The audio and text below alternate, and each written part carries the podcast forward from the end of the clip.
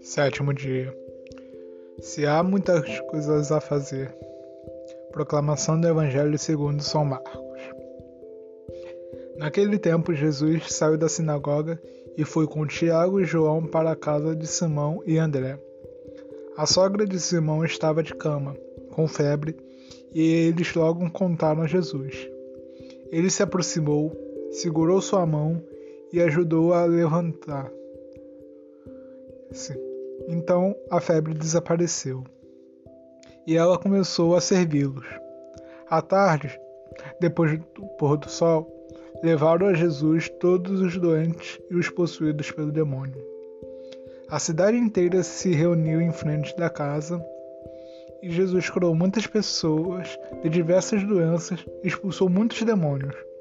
E não deixava que os demônios falassem, pois sabiam quem ele era. De madrugada, quando ainda estava escuro, Jesus se levantou e foi rezar no lugar deserto.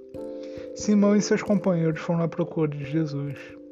Quando encontraram, disseram: Todos estão te procurando. Jesus respondeu: Vamos a outros lugares, às aldeias da redondeza.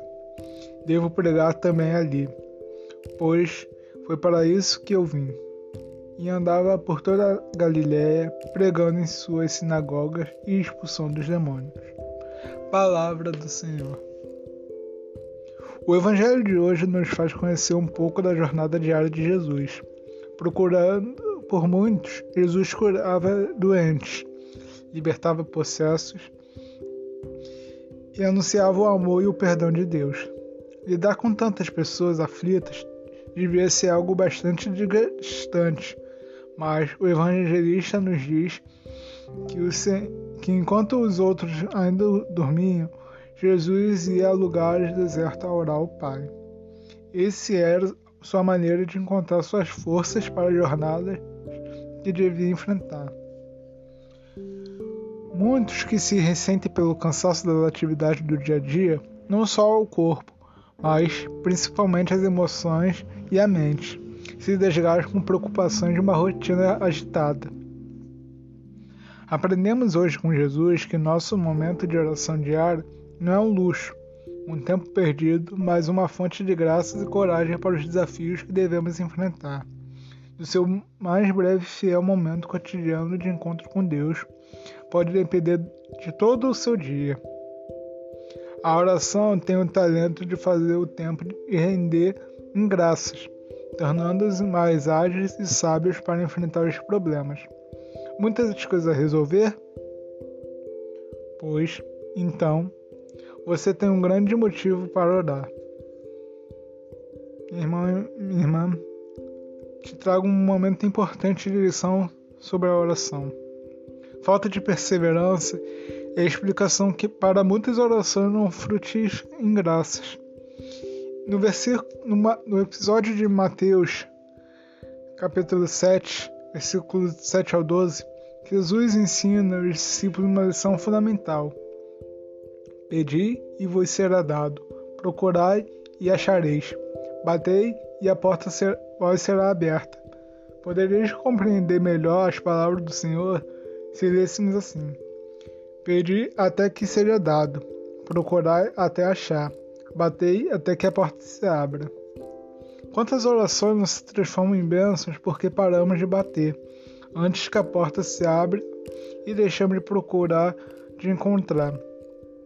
Não esmorecendo na oração justamente naquele tempo de espera, que dura entre pedir e o receber, é um grande segredo de confiança no poder de Deus. Você tem deixado a oração nos últimos dias? está quase desistindo de uma causa porque a porta ainda não se abriu? Renove hoje sua confiança e volte a bater nas portas do coração de Deus, pois certamente elas se abrirão para você. Meu irmão, minha irmã, te convido agora, nesse momento, a orar, mesmo que agarre ao Senhor no que está com você. Pai amado, teu filho te procura agora com toda a confiança. Volta o teu rosto para mim, Senhor, e serei salvo. Tenho tantas coisas a resolver, tantas lutas a enfrentar, mas espero tudo de ti, meu Deus. Enche-me mais uma vez com teu Espírito Santo e levanta-me do desânimo e da incredulidade. Pai, eu estou batendo as portas do teu coração para receber aquilo de tanto que preciso. Abre para mim e derrama em minha vida a tua graça e tua bênção. Eu te glorifico, meu Pai, generoso e bondoso, porque sempre cuidais de mim. Entrego-te esse dia de hoje e todos os seus combates em nome de Jesus. Amém.